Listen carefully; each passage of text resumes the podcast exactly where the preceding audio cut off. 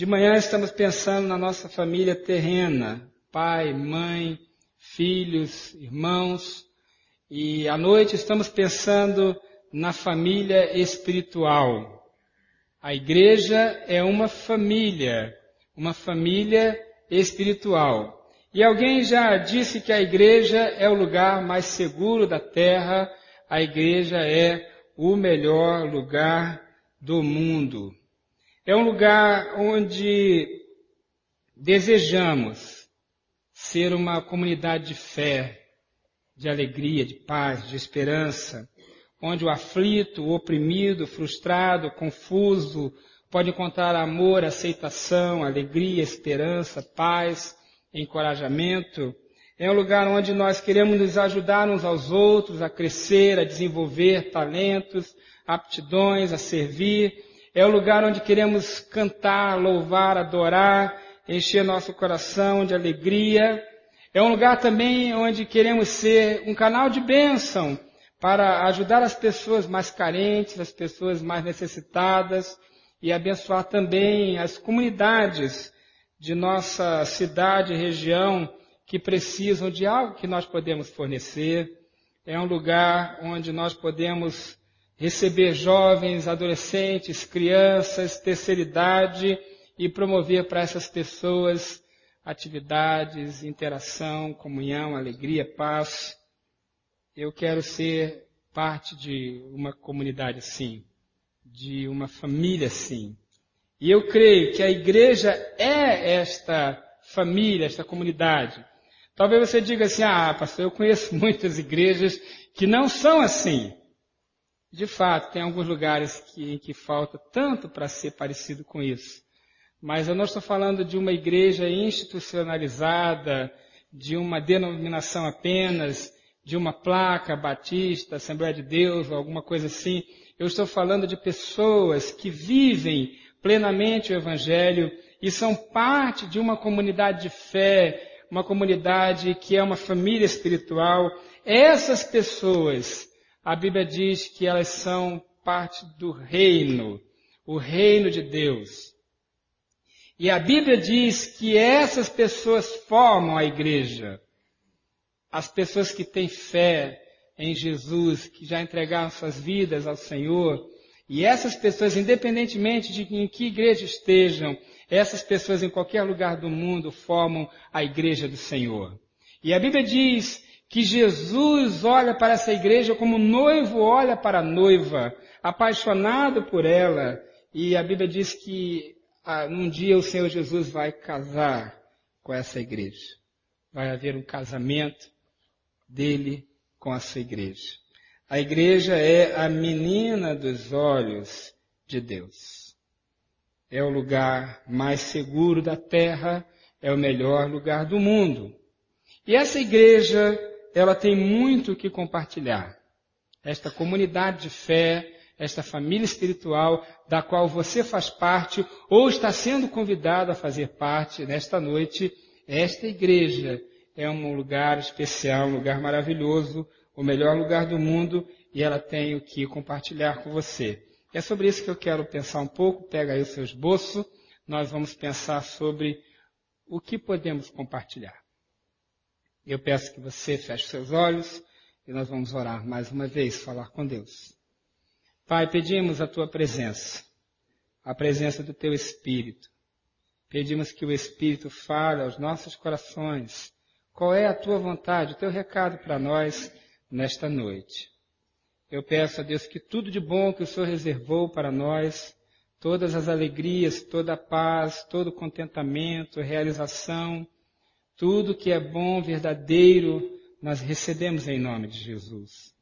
E aquilo que não é teu, aquilo que é mentiroso, que é confuso, que não vem de ti, todo engano, toda maldade, toda malícia, nós repreendemos em nome de Jesus e pedimos que este lugar agora seja totalmente santo, puro, limpo, frutífero e queremos receber tua palavra agora neste lugar em nome de Jesus.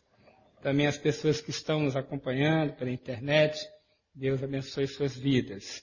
O que queremos compartilhar? Alguém já disse que o Evangelho é como um mendigo dizendo para o outro mendigo onde tem pão. Nós todos temos a consciência que somos carentes e recebemos muitas coisas boas, maravilhosas que alimentaram a nossa alma e queremos compartilhar. Alguém também já disse que é impossível não compartilhar a alegria. Quando você está feliz, você não se esconde em um quarto e diz assim, estou tão feliz que quero ficar trancado. Não, pelo contrário. Quando você está feliz, você faz festa. Você chama os amigos, você celebra, você compartilha essa alegria.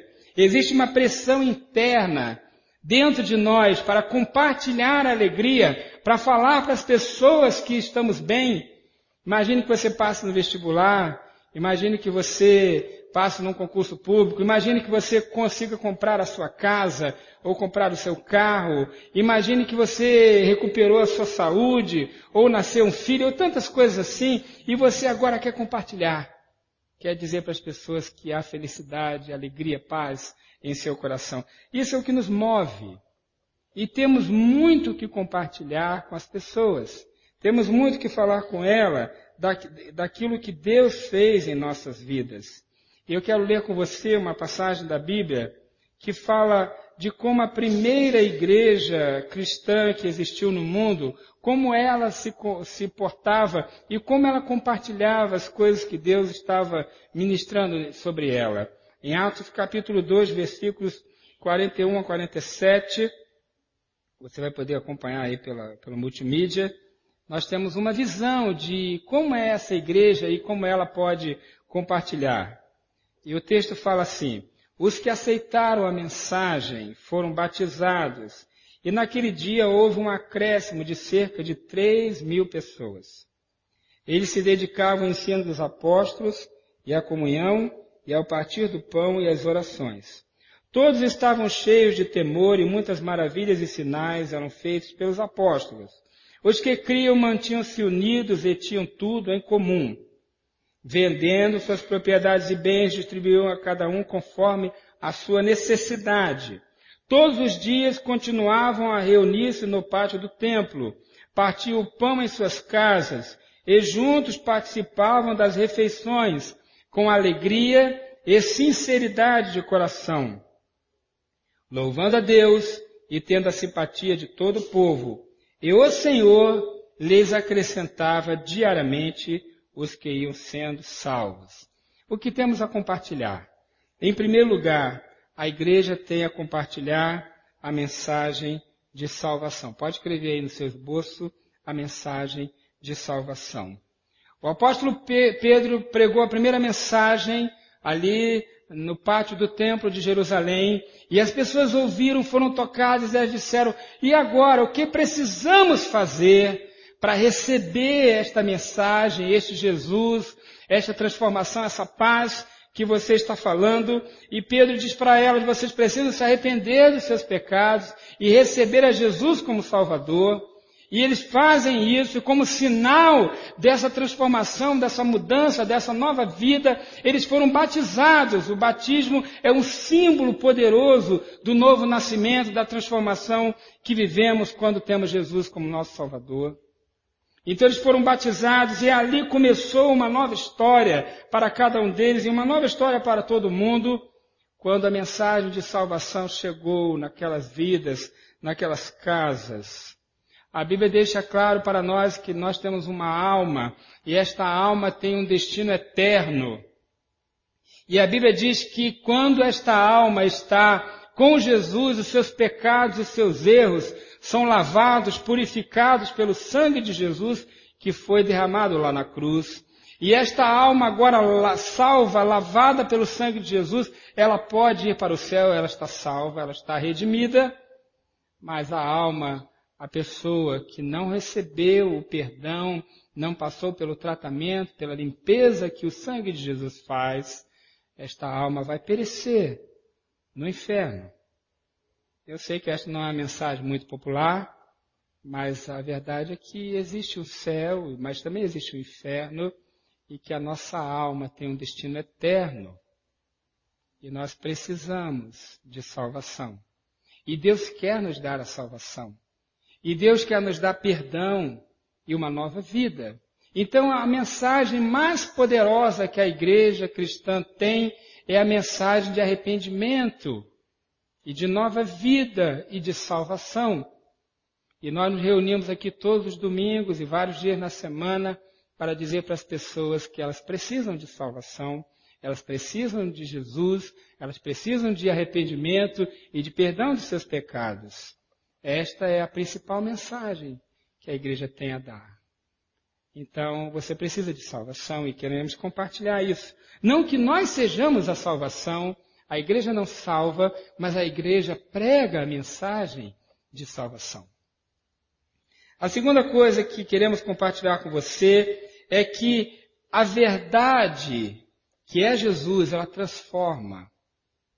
E a igreja, ela recebeu a incumbência do Senhor Jesus de pregar, de anunciar a verdade. Vivemos em um mundo onde as coisas são muito relativas. O conceito de certo e errado, de bem e mal, ele está muito confuso. A pós-modernidade, que é o tempo que nós vivemos, diz que não existem absolutos. Não existe, na verdade, o certo e o errado que o certo e o errado é um conceito admitido pela sociedade. Mas não é isso que a Bíblia fala. A Bíblia fala, e a Bíblia é revelação, a palavra de Deus, a Bíblia fala de coisas certas e erradas. A Bíblia fala de conceitos morais. A Bíblia diz como nós devemos viver e como é melhor para nós vivermos dentro dos conceitos da palavra. Então nós cremos que a igreja tem a compartilhar esta mensagem de vida eterna e de valores morais e de valores corretos que eu e você devemos aplicar em nossas vidas e viver com eles. Imagine que você tenha um filho de seus 5, 6 anos e você leve ele para comer numa rede de fast food, um McDonald's, por exemplo.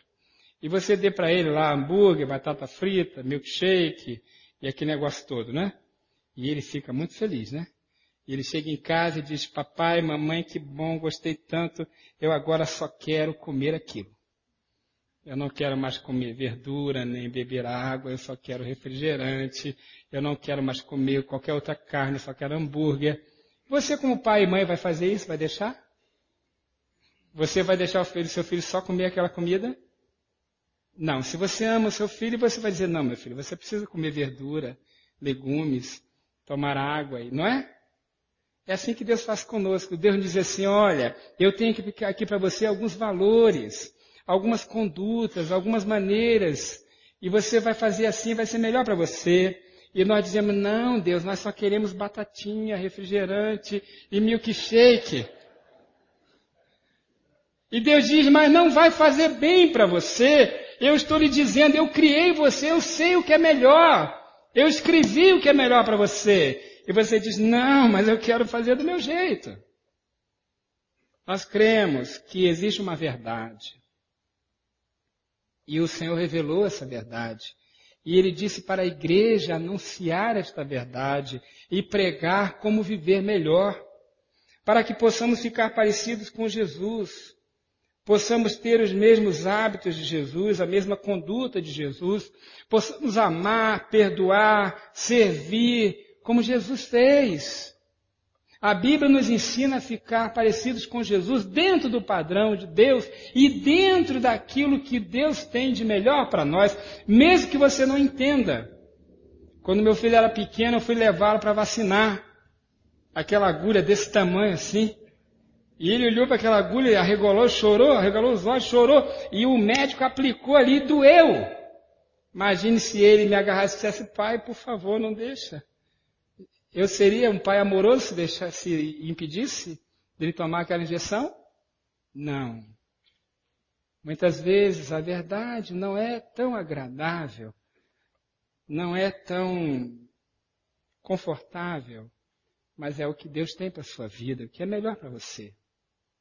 E a igreja está compartilhando esses valores para a sua vida. Valores, por exemplo, como da família. Queremos compartilhar isso com você. Também queremos compartilhar o valor da comunhão. Escreva aí o valor da comunhão. A Bíblia diz que aquela primeira comunidade cristã, ela começou a se reunir nas casas e no pátio do templo, e em todo lugar as pessoas começaram a encontrar uma identidade comum, pessoas de várias nacionalidades, culturas, línguas diferentes, mas que descobriram uma identidade eu já rodei um pouquinho aí pelo Brasil e até por alguns lugares fora do Brasil, e é interessante, você encontra pessoas que você nunca viu na sua vida e talvez você nunca mais vai ver, e você começa a conversar com elas, parece que você já conhece há muitos anos. Por que isso acontece? Porque algo nos une e cria um laço entre nós. E a Bíblia diz então que aquelas pessoas tão diferentes, com histórias de vida tão diversas, e línguas, culturas diferentes, elas começaram a ter um sentimento de unidade e de compartilhar e um sentimento de família. Por exemplo, eu estou aqui apenas um ano em Brasília e eu não conhecia a maioria das pessoas, quase todas eu não conhecia, mas alguns já são tão amigos. Parece que eu conheço há tanto tempo. Por que isso? Porque existe algo que nos une, algo comum não é? Eu tenho 46 anos, eu fui criado em igreja e eu quero dizer para você que eu não sei o que é solidão. Eu não sei.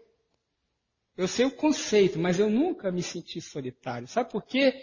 Porque em qualquer lugar que eu vou, que tem uma igreja cristã, que tem pessoas com a mesma fé, eu já me sinto em casa. As pessoas sempre perguntam para mim, para minha esposa, já se adaptaram a Brasília, já se adaptaram ao clima, o jeito diferente da cidade. Realmente Brasília é diferente do resto do país, né?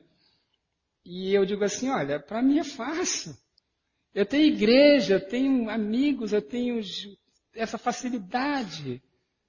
Eu não me sinto solitário. E olha, a nossa igreja tem ministérios, pequenos grupos, tem atividades, tem tanta coisa boa, você pode se juntar com alguém, você pode se reunir, você pode criar laços, vínculos, e você não precisa ser solitário, você pode ter amigos. Muitos amigos. Mais do que o Roberto Carlos, que falou que queria ter um milhão de amigos. Né? Você pode ter muitos milhões de amigos. Porque a igreja é família. E nós queremos compartilhar esta realidade de comunhão. Qualquer pessoa que chega aqui solitário pode encontrar amizade, relacionamento. Isso é muito bom, não é? Como é bom ter amigos, relacionamentos. Como é difícil ser solitário. Você sabia que hoje as pessoas estão pagando para ter amigos, né? Pagando. Os, os conselheiros profissionais estão com muito trabalho, porque todo mundo está se sentindo tão solitário. Não é? Eu li numa revista essa semana que tem gente pagando para ter seguidores no Twitter. Pagando. Para ele poder dizer assim, eu tenho tantos amigos, seguidores no Twitter. Não é? Tem gente adicionando lá no Facebook qualquer coisa que aparece lá. Não é? Qualquer um ele está adicionando lá sem nenhum vínculo. Por quê? Ah, eu preciso de amizade, relacionamento. Não é? Nem que seja virtual. Mas olha, nós não precisamos de abraço virtual, não, viu? Podemos dar abraços reais. Eu era pastor de uma igreja em São Paulo e uma irmãzinha me abraçava todo domingo, me abraçava forte e chorava. E eu abraçava aquela irmã e o Diego disse, por que você está chorando? Ela disse, pastor, eu passo a semana toda, as pessoas me maltratam. Nem a minha família me trata bem.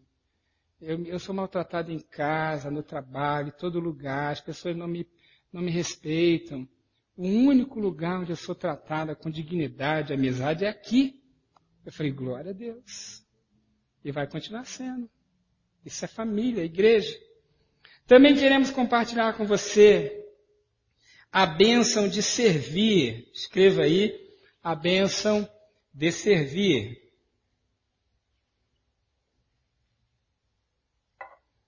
Aquela primeira comunidade cristã, ela, ela começou a se reunir e as pessoas perceberam que haviam necessidades. Pessoas precisavam de alguma coisa.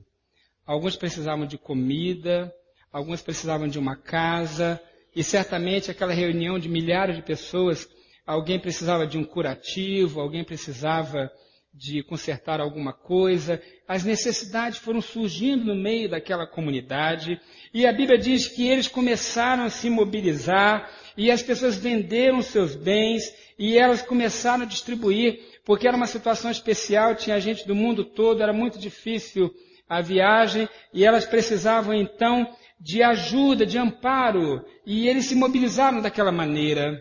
E nós fazemos exatamente isso aqui. Nós temos vários ministérios, dezenas de ministérios aqui, centenas de pessoas trabalhando em ministérios, e as pessoas estão querendo suprir necessidades umas das outras. Suprir necessidade para os jovens, os adolescentes, as crianças, a terceira idade, necessidades físicas, necessidades emocionais, necessidades espirituais.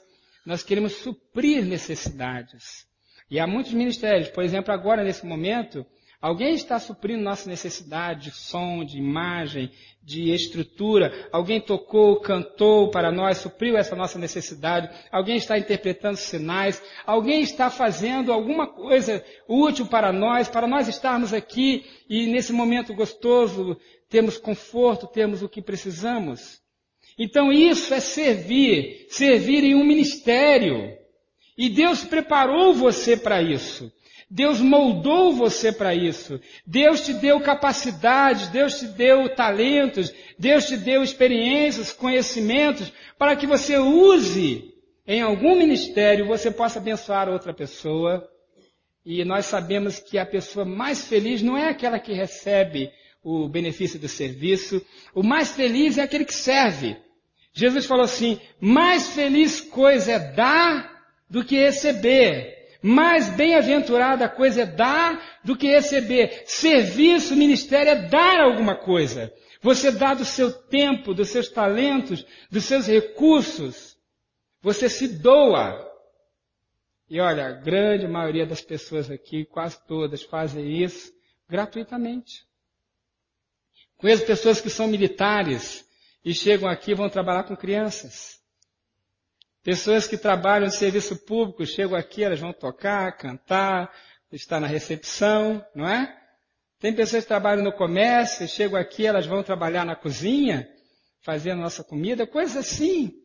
Cada um descobrindo o seu lugar de servir e a alegria, a bênção de compartilhar, de, de ajudar. E isso é tão bom. Nossa igreja quer ajudar as pessoas a fazerem isso ainda mais. Nós temos um centro de capacitação ministerial. Você pode, inclusive, se inscrever, fazer módulos, aprender coisas novas, desenvolver capacidades. Aliás, estamos com inscrições abertas para novos módulos. Você pode fazer sua inscrição aqui na saída, na recepção. Temos também um trabalho de gestão de ministérios chamada Molde do Ministro, que ajuda você a descobrir seus talentos. A cada três meses nós temos um curso, em breve nós temos informação sobre o próximo, temos consultoria ministerial, temos material para isso. Mas o importante é que você saiba que Deus criou você para servir e existe, existem muitas oportunidades de você servir em esta igreja e olha, se realizar com isso. Se sentir bem realizado, fazendo algo útil que abençoa pessoas e a sua vida terá significado e significância. Como é ruim ser uma pessoa egoísta. A pessoa egoísta nunca é feliz. As pessoas mais felizes que eu conheço são as que estão trabalhando para outras pessoas, estão servindo em algum ministério. Até a, a sociedade comercial aprendeu isso. O trabalho voluntário hoje é cada vez mais valorizado. Quanto mais a igreja. Então estamos aqui para compartilhar o serviço, o ministério.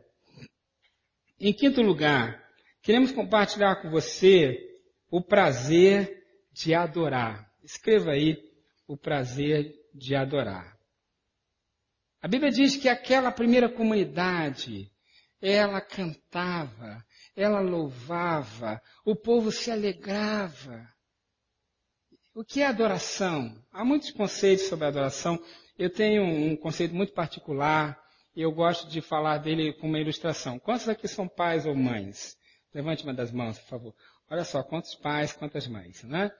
É, quando seu filho vem lhe abraçar, não é tão bom? Aquele abraço do filho. Não é tão bom isso? Não é tão gostoso um abraço apertado do filho? Não é? É maravilhoso. Meu filho tem 23 anos, vai casar agora em setembro, né? Mas eu ainda abraço ele, eu beijo ele, eu gosto dele. É tão bom, não é? Pois bem, você sabia que a adoração é um abraço em Deus? Quando você diz para Deus que você gosta de Deus, que você se alegra com Deus, que você julga Deus bonito, Deus maravilhoso, Deus assim, que você gosta, você admira Deus, quando você faz isso, você está dando um abraço em Deus. E isso nós podemos chamar de adoração. É quando você se agrada com Deus, você agrada a Deus. É um abraço. E a nossa comunidade de fé, a nossa família espiritual, é uma comunidade que diz para Deus que nós gostamos de Deus, que nós amamos Deus, que nós queremos a presença de Deus e nós damos esse abraço em Deus. Cantando, não é? E também de outras maneiras. Não é só cantar e, e tocar, não. Existem N maneiras. Mas quando estamos juntos, comunidade em conjunto diz: Deus, nós te amamos. Nós queremos a tua presença, queremos a tua companhia. E queremos que você também sinta esta mesma alegria, porque nesse gesto de adorar, de abraçar Deus, nós nos sentimos tão bem. Nos sentimos tão alegres, tão felizes. A Bíblia diz que Deus convida todas as pessoas para fazerem parte desta família e para elas também compartilharem ainda mais de tudo isso que eu falei. Na verdade, eu falei apenas uma parte. Quando falei de adoração, de serviço, de comunhão, é apenas uma parte. A Bíblia fala de tantas coisas maravilhosas e a igreja é um lugar tão rico e queremos compartilhar. Porque é impossível não compartilhar a alegria. Queremos que você veja a luz. Se você olhar lá fora, quando sair, você vai ver que a lua está cheia, né? Ela não está bonita? Ela está linda, né? Por que, que a lua está tão bonita? A lua vista de perto, ela é feia. Ela é cinzenta, ela é vazia, não tem um pedacinho de mato, não tem um riachinho, não tem passarinho, não tem flor, não tem nada. Ela é só rocha, cinza. Mas por que, que ela está tão bonita? Porque ela reflete a luz do sol. A luz que vemos, na verdade, é a luz do sol. Olha, se você me olhar muito de pertinho, você vai ver que eu não sou uma pessoa é, perfeita, que eu tenho defeitos, que eu tenho dificuldades. Todos nós somos assim. Mas a luz de Jesus está em mim e eu quero refletir. Essa igreja quer fazer isso. Refletir a luz, a graça, o amor, a esperança e a paz. Não é? Queremos que você faça parte dessa história. Queremos que você também entre para essa igreja. Entre para essa família. Faça parte dessa comunidade. Dessa família de fé. Convidamos você para fazer parte desta igreja, desta família. Deus está convidando. Jesus morreu de braços abertos. E uma das razões é que ele está dizendo que ele quer receber todos. Venha fazer parte. Mas como posso fazer isso, pastor? Para você fazer parte desta família, você precisa se arrepender dos seus pecados. Confessar esses pecados a Deus e receber Jesus Cristo como seu Salvador. Se você quer fazer isso agora, você pode fazer. Você pode fazer uma oração e dizer para Deus: Senhor, eu confesso os meus pecados e eu te recebo como meu Salvador. Faça essa oração agora. Diga que você confessa os seus pecados e recebe Jesus como Salvador. E ao fazer isso, você recebe o que a Bíblia chama de novo nascimento, a transformação. E você então se torna agora espiritualmente parte da família de Deus, da igreja. Depois você querendo há um processo de você se tornar parte da igreja local, de você ser um dos membros da igreja local. Mas espiritualmente você já começa esse processo fazendo parte da igreja espiritual, da família de Deus. Você quer fazer isso? Faça isso. Nós queremos que você se manifeste, que você diga que quer isso. Nós queremos conhecê-lo. Temos um livro para dar para você. Se você quer conhecer mais do amor de Deus, se você quer receber Jesus, fazer parte desta igreja, você pode procurar a nossa recepção, pode dar o seu nome, seu telefone, ou simplesmente conversar com alguém lá aqui no espaço que nós chamamos de espaço conexão, e você vai receber este livro aqui de presente que fala sobre a vida de Jesus, seu nome é Jesus. É um livro maravilhoso. E procure a nossa recepção ao final e diga: Eu quero sim fazer parte dessa igreja, eu quero receber este livro, eu quero aprender mais, eu quero conhecer mais do amor de Deus. Você quer fazer isso? Receba Jesus como seu Salvador. Não fique parado ao final desta celebração, nos procure e diga que você quer sim ser uma nova pessoa, que você quer agora também fazer parte dessa família. E você também, mais tarde, você também vai compartilhar do amor de Deus conosco. Vamos orar por isso? Feche seus olhos. Pai, eu peço em nome do Senhor Jesus que as pessoas que estão aqui, que ainda não tiveram um, uma experiência, um encontro com o Senhor, possam fazer isso agora, nesta hora. E elas possam começar esse contato conosco e começarem uma nova história, uma nova história com o Senhor. Salva almas aqui neste momento, Senhor, nós pedimos. Salva as pessoas, transforma o coração delas. Em nome de Jesus. Amém.